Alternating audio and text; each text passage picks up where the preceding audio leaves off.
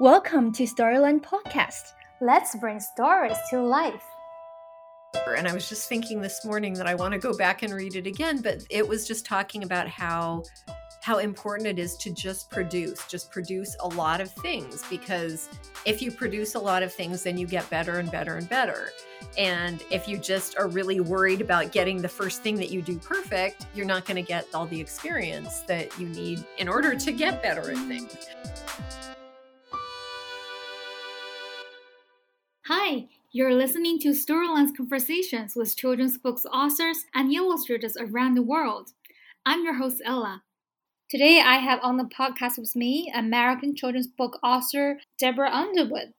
Her book, Outside In, has just won the 2020 Caldecott Honor.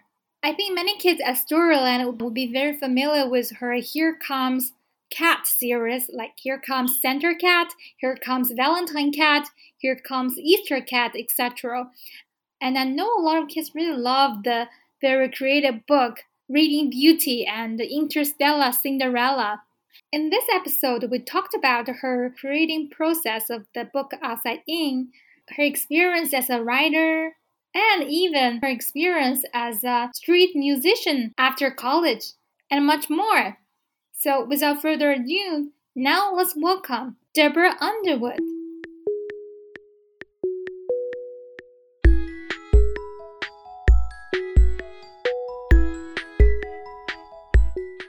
Storyland listeners. I'm so happy to be here with you today. Um, my name is Deborah Underwood, and I am a picture book author. I live in California in the United States, and I've written about, I think, 25 or 26 picture books, as well as some nonfiction books for kids. And I'm, I'm delighted to be with you. Hi, Deborah. I'm so happy that you are stopping by, and I'm so glad to have you today. Actually, recently um, there was one book. It's got a lot of discussion in China here. It's called Outside In. It's just won the Caldecott Honor in 2020. A few weeks earlier, we actually interviewed its illustrator Cindy Derby. We are so happy to have you here today that we could talk more about the creation of this book. So, could you please tell us um, maybe you have been asked for many times but could you like to share with the chinese audience what's the inspiration for this book? Oh that's such a good question. And you know for for me sometimes i can't tell you exactly when i got an idea but for this book i can. It was oh gosh i think it might have been 2016 or so and there was a big conference in San Francisco. It was a big library association conference, and I had to go downtown to go to it. And there were there were thousands of people, and I had to do a book signing, and I had to meet with some editors, and it was just very overwhelming. So at one point, I had a break, and so I slipped out of the convention center, and I just was walking around to try to find a place to just rest and relax for a little bit. And there was this old brick church downtown and it was unlocked. So I just I went inside and I just sat down and it was just so nice to be in the quiet after being in this busy convention center. And as I was sitting there in the quiet, I heard a, a bird fly overhead. I think it was a seagull and it was calling.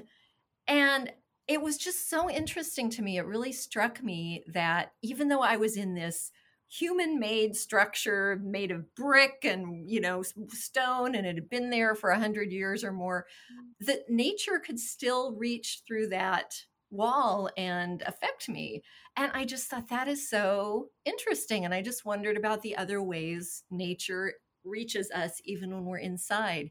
And that was the inspiration for the book. So that was one of the books that it actually, once I got the idea, I kind of knew what I wanted to do with it. And I, I mean, I had to work on it and I took it to mm. my writing friends and got input, but, um, and, and there was a lot of juggling things around, but basically I sort of sat down and this is what I want to do with this book.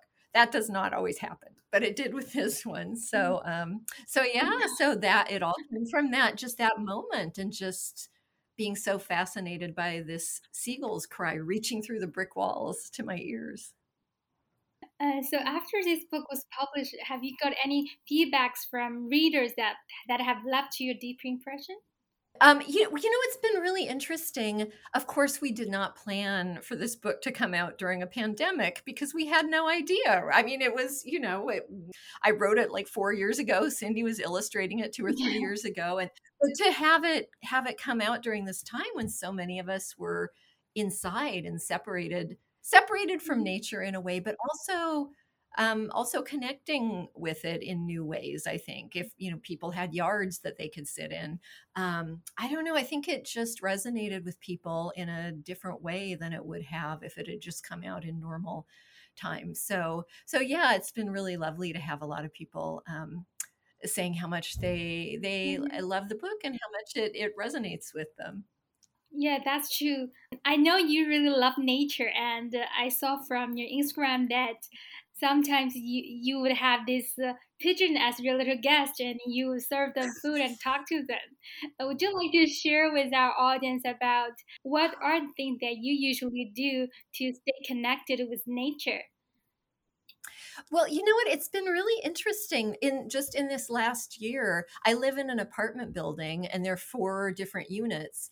And there was this big backyard that there was nothing in the yard. Like the landlord was hiring people to come and spray weed killer on it. So it was just like nothing back there except weeds sometimes.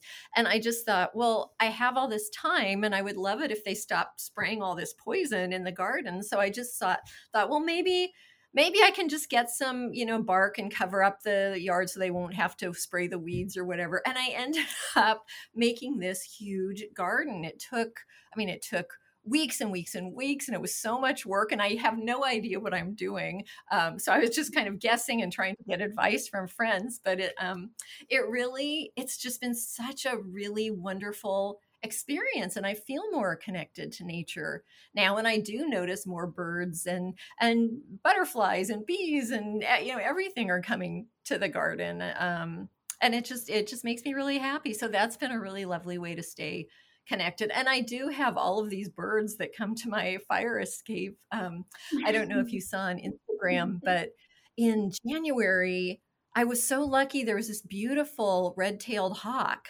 who came and uh, she was just mm. hanging out on my fire escape for like weeks. I mean, she would come almost every day, and sometimes she would just sit there for hours. So I would just go get my cup of tea and I would just sit by the window and have tea with my hawk and watch her hunt. And it was just amazing. So, um, so yeah, it's just funny how much wildlife. I mean, I live in San Francisco, but I live pretty close to a park.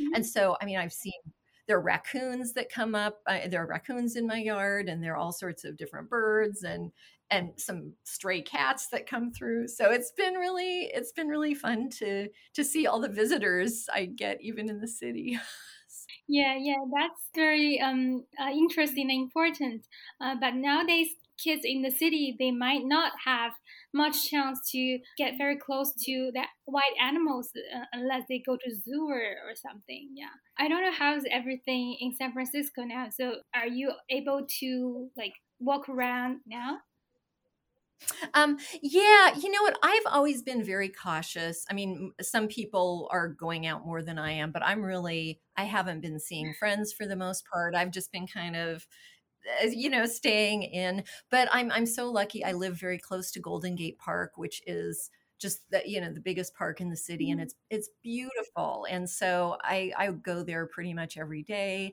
um yeah so it's it's weird we're kind of sort of opening up a little bit, but I'm not vaccinated yet, so I'm hoping that that happens sometime soon. Mm. Um, so yeah, it's it's it's still this weird sort of transitional phase. How about you? How are things where you are? Uh, it's much better now in Shanghai. So uh, unless we go to public places, we need to wear masks. But uh, in the uh-huh. open space, like in the park, uh, it's okay to keep a safe social distance with others, but not wear any masks.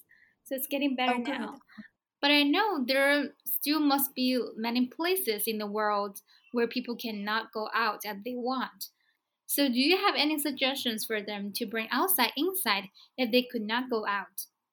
I, I thought of it because very shortly after our lockdown here, the the botanical garden, which I love so much, they closed. I think just we didn't know what needed to close or stay open or whatever um, in terms of virus transmission. And you know now we know outside is much safer, but you know they didn't know, and I think they wanted to keep all their employees safe too. So so this garden that I just was really counting on to get me through the pandemic was closed, and I couldn't get in, and it was just it was just heartbreaking. I mean, there were so many disappointing things that you know everybody had. Like I had to cancel a trip, and this person had to do this. I, you know, we all had disappointments, and mine were very minor compared to to many. I mean, I feel really lucky that I'm safe and my family's safe, but um, but just having the garden close, I just oh, it was so um it it just was like a, it was like a kick you know? I just i was like i just was not expecting that to happen. I just kind of fell apart because i really was counting on being able to go to that place to kind of stay sane if i couldn't go anyplace else. So um so so i was suggesting to kids you know i was telling them that i really um, I really missed that place. And if there was a place that they missed, they might want to write a letter to it and just say, you know, dear botanical garden, here are some of the things that I, I love about you. And here are some of the things that I miss about you. And, and I can't wait till I see you again. So, um, so I thought that would be a fun way for them to practice writing letters and just have a way to connect with places um, that they might be missing too. I think that's really brilliant idea because that was the first time I know that we could also write a letter to a place. Um, people do have places that they would miss because uh, we could not go to places as freely as we want.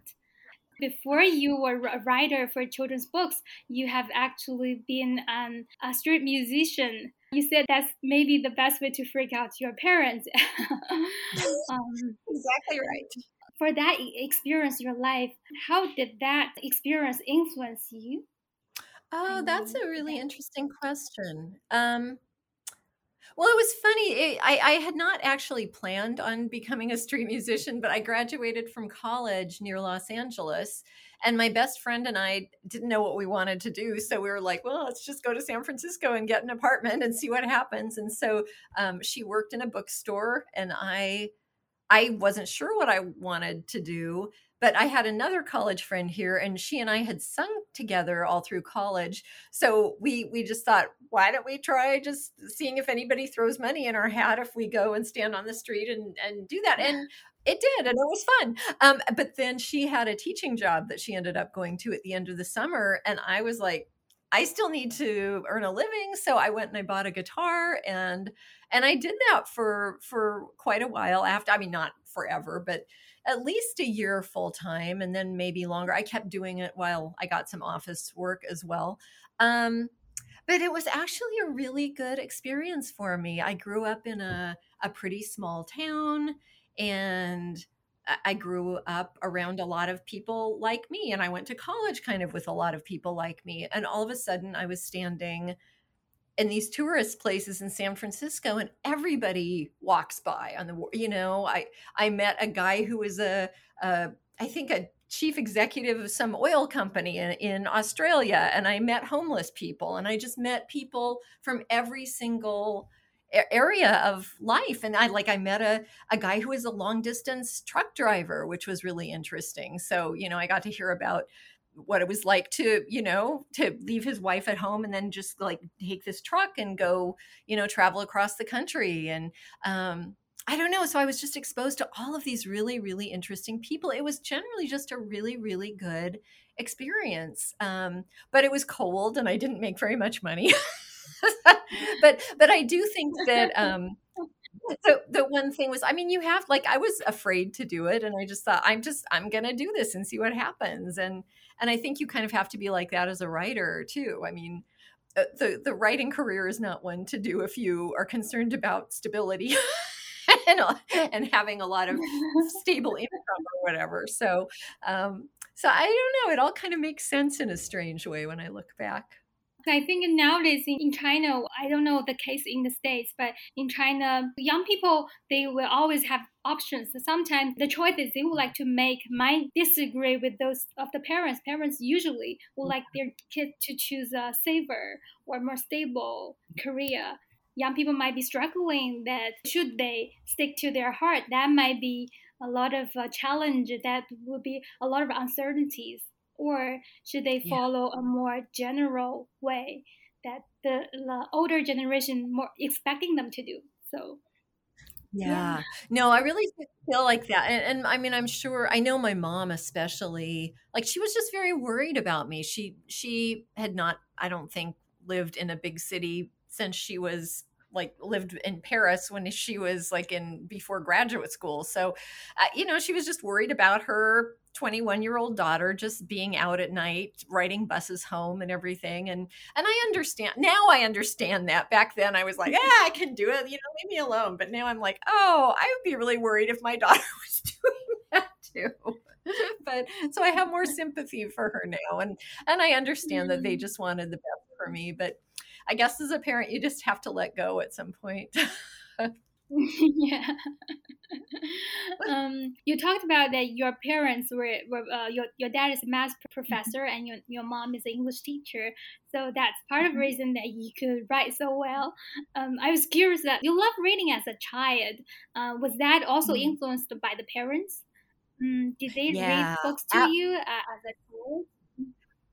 Yeah, absolutely. They, they they did. They read to me a lot. They both knew how important it was, and they were both very big readers too. My my dad is still alive and his house is full of books, you know, and and my mom mm got a, a, master's degree in English, and then she taught English as a second language for for many years. And education was really important to her, and reading was really important to her. And you know, we just read all the time in my family. I feel I feel really lucky because they not only read to me, but they were reading a lot themselves, and so they modeled that behavior as well as as reading to me.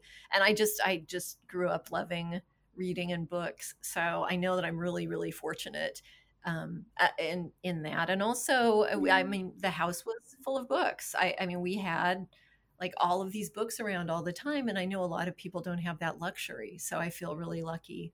Could you tell us when did you make your first book? What was that about? Well, my first book was called Spotty and Dotty, and I made it in, I think it was fourth grade, third or fourth grade. so it was for school. And and it had it was about a dog and i made a little dog puppet at the end and instructions for readers to make their own dog puppets so that was the only book that i've actually written and illustrated so limited edition of one hmm. so. I guess it's also encouraged by, by the teachers and parents uh, to create your the very first book in your life. Do you have any suggestions for young writers for for kids uh, about making their books? Like i don't know how popular are, are like fairy tales like cinderella and sleeping beauty popular over there for kids or not so much? Uh, I, I think nowadays they read a variety of books like, yeah. Just like he, your books, you also have uh, the reading beauties and the very yes, unconventional. Yes. um, yes. Yeah. Well, that's what I mean. That's that's one thing for kids. Like when kids are in second or third grade, when I talk to classes, sometimes I encourage them to write their own fractured fairy tales. So to take a story like Snow White and then just replace some things with other things. So I, I, was just with a third grade class online um, uh, several weeks ago, and and we wrote a story based on Snow White, but it was Snow Sloth, and instead of an evil queen, there was an evil laundry basket, and and there were some socks that tried to kill Snow Sloth, and, and so it was really fun. So so that's one fun thing to encourage kids to change change an existing story because that way they don't have to think of a plot right from the beginning. I mean, they, they don't have to just look at a blank page. They mm-hmm. have something to work with and they can change mm-hmm. up. Although some some kids just really like just sitting down and using their imaginations. I, I will often talk about with the younger kids, mm-hmm. um, if they're having trouble getting started, thinking of a character and then thinking of a problem for that character to have. And um, and that's a good way for them to get started telling stories too so and i think just encouraging them to make up stories and and write them down or draw them i, I mean i think um, encouraging that imagination is so important in kids and i think it's a really good suggestion that they they don't have to write uh, from the scratch. They could uh, borrow uh, existing story and then alter it and also adding their own imagination to it. That, that's a great way to, to begin. As a writer, um, have you ever got tired of writing or writer's block? If, if so, how, how did you deal with that? I'm having that right now. yeah, I really, um, I'm having, I, I had a, I've had a hard time over the last year. I just, I think just with all the stress around the pandemic stuff and all the not knowing about what's ahead, I, it just seems like so many creative people I know are having trouble not just writing but but reading too like i had like months where i really couldn't do any reading which i i mean it was kind of scary because i thought as soon as the pandemic happened I, I, thought well at least i can go check out like you know a huge bunch of books and just do a lot of reading. And i just i i really have had a difficult time creatively over the last year and i'm still struggling with that. So um i don't know. I i think if it were a friend i think i would say you know you just need to take some time off. They talk about refilling the well you know you have to go get inspired and go out and and and get experiences. And and i was just thinking this morning actually that that might be part of it is that a lot of the times like when i think of an idea for a book i'm out somewhere in the world or i'm talking to somebody out in the mm. world and i have not been doing that really for the last year. So you know, I got the idea for a quiet book when I was waiting mm. for a concert. I got the idea for Outside In when I was sitting in a church downtown. I got yeah, I got the idea for Interstellar Cinderella when I was joking around with a friend who was visiting. And and when you cut off all of those things, I think it makes it uh, you know, you're just kind of left with your own thoughts and it's not like it's impossible mm. to work, but um but I, I just realized actually this morning and I was thinking, what is, you know, what is going on with this? Why am I having so much trouble working? It's that you really, you know, you you really rely on interacting with others and interacting with places and and mm. things in mm. order to get more ideas. So mm. so I don't know. I wish I had an answer. I think the answer is probably just to be patient and and not give up, which is what I would tell kids. I always tell kids, mm-hmm. don't give up, don't give up. Um, but um, but yeah, I think mm-hmm. probably every creative person has points where they're thinking, I don't know, maybe I'm just out of ideas. Maybe that was it. You know, Outside In was a good book. That's a good book to end up my whole career on, I guess. but, but um, maybe you just I think you just some fresh air and have more yeah, have more. Oh, I think your dialogue with those birds could be stories too. Each time you call them names and then you talk to them, I think, wow, that would be a good beginning of the different stories. oh, that's good. Maybe I'll do the bird book next. so, um, so yeah, yeah. I think it's just. I mean, it's. I, that's. I think the hard thing about anything creative is it's not like you're just sitting down and making the thing that you make every day it's all different and every process is different. And some books just kind of come to me like that and some mm-hmm. i work for months and months and months and months and it's never predictable. And that's something that makes mm-hmm. it exciting but it's also a little nerve wracking when you're in a period like i am now. Yeah yeah. Um, being a writer is actually very challenging. Yeah it is it is. That's I mean, why we, I, we really respect you guys Oh, thank you so much. Thank you. And it's just, it's such a wonderful job in so many ways. I mean, I don't think there's anything as thrilling as having a parent say, "Oh, my my son asked for your book every night at bedtime." I mean, that's like or or or you know, my daughter didn't really like reading and your book is the first book she really wanted to read by herself. I mean, that's the best thing ever. So, it's all worth it. but, do you want to meet Bella? Here's Bella. Um, Here's Bella. Oh yeah, hi Bella. I know she's the inspiration for Santa Cat. She is. She really Bella. hates being on camera. Like, uh. she's so cute. Writing is your profession. When you're writing books, you not only think about yourself, you also think about the audience, the readers. So um, that's that's the job of a, a writer. But uh, do you also have the habit of writing for yourself? that you just write for fun or write to relax and you don't think about anyone else just write for yourself yeah, you know? I do these. Um, there's a book over here called The Artist's Way that I, I mean, I imagine it's probably made its way to other countries too. But the woman, Julia Cameron, who wrote that book, suggests doing morning pages every day. So just sitting down in the morning and writing three pages in a journal every morning. And so I've been doing that for the last, I, you know, I started kind of mid pandemic and, and that's been really helpful. So I do, I do that. But it's interesting in terms of my picture books.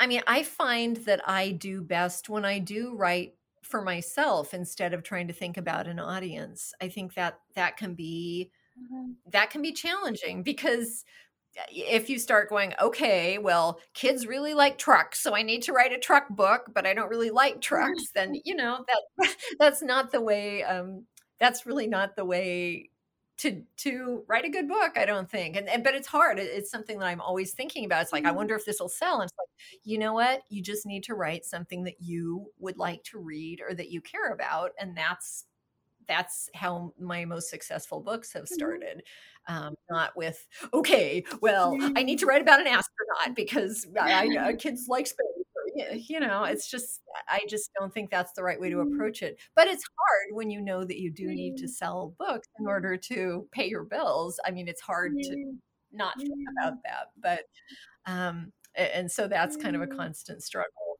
too so yeah, yeah. but i think to write for yourself is really uh, important and uh, when and and mm-hmm. the feelings are common. And if you you love the book you write yourself and i think other people could feel that as well. Yeah i i agree. I have a book that um, is coming out not till 2024 but um, but it was actually based on when i was in the botanical garden uh, there was this hawk that i was following and i would go back every day and look for it and and um, and then you know one day it was just was it was gone and i knew it had probably moved on and i just i was so sad to not be able to see that hawk anymore and i just i really i just came home and i just was crying and i just wrote this picture book and it, it, you know it's sold and and it's coming out and it's just about how hard it is to love wild things that you don't have any control over and and that just felt like it was just essentially mm. my heart just going right out onto the the page. And I, I mean, that's how I want to write. I don't want to be trying to figure out who's going to buy what or whatever. So that's what I aim for. Mm. Thank you. Thank you for sharing so much about your creation process. My one last question What's one piece of advice that you would offer to yourself as a younger writer? I, I read this book called Art and Fear. And I was just thinking this morning that I want to go back and read it again, but it was just talking about how how important it is to just produce, just produce a lot of things because if you produce a lot of things then you get better and better and better. And if you just are really worried about getting the first thing that you do perfect, you're not going to get all the experience that you need in order to get better at things. And I think that that's good advice. And, and it's good advice that I should take right now. I should just, I should, I should just sit down and, and start writing some picture books that aren't going to be very good, but that's okay because then I will get them out of the way and hopefully get to another good one. so, I mean, I think, I think so much of it mm-hmm. just you have to sit down and do the work yeah i mean a lot of people think that it's hmm. just going to be easy or whatever but it's just every everybody that i know that is good at what they do really works hard at it i think a lot of people think picture books are really easy because they're short and they're just going to go home one night and write a picture book and sell it or whatever and and um uh, you know the people and the artists that i know are always stretching and trying to trying new things and trying to do new things and the writers that i know are saying okay you know i've written picture books now i want to write a novel and you know i think i think it's important to keep growing so i guess i would tell myself that and remind mm. myself of it right now too mm. so yeah getting things done is always more important than getting things perfect because if yes. you are always thinking about getting it perfect, it give us a lot of stress, and then we, we don't even want to yes. do that. yes, exactly. And I know, and I'm a real perfectionist. Are you a perfectionist too? Do you try to? I, I was, I was just going to say that I like, I have a school visit coming up, a Zoom school visit coming up in a couple days, and I, you know, mm-hmm. I've done a bunch of school visits in the last month, but every every time, like before, I'm like, okay, what could be better in this one? And okay well this is for kids that are up to fifth grade so i want to put in this and i want to you know and and and just like most of the writers that i know do the same thing. It's like we're always reworking everything because we want it to you know it's for kids we want it to be better and better and better. I'm like you know, I've spent a whole lot of time thinking about presentations in the last month and not any time writing, but I'm, I'm just like, okay, well, that was the kindergarten through second grade presentation and, and it was a little slow in this place. So what can I do? I mean, everything needs to be perfect, right? So um, that, I think that's a good thing in a way, but it also can be counterproductive. I think you're absolutely right about sometimes you just get it done, mm. right? Yeah, I could totally understand how you feel that way. it happens to me as well. so sometimes when, I when I'm preparing for the interview as well, it's it's the same case that I always feel that I am not well prepared because there are always so many research to be to to do and. Uh, but I find like um, now I have interviewed over um, 10 or 15 authors and illustrators, I prefer to call it uh, a conversation than an interview because uh, what's mm-hmm. more important that I stay in the moment and really listen to the person I'm talking to, and then we just talk about the stories and the feelings, what comes natural. So that would be more ah. um, more comfortable and less stress and a more more cheerful experience. Yes, absolutely. But can I say you have been very well prepared and I really appreciate it. So thank you. Thank you for, for sharing so much with us. Yes, goodbye, everybody. Thank you so much for listening. It's been really a pleasure to be here.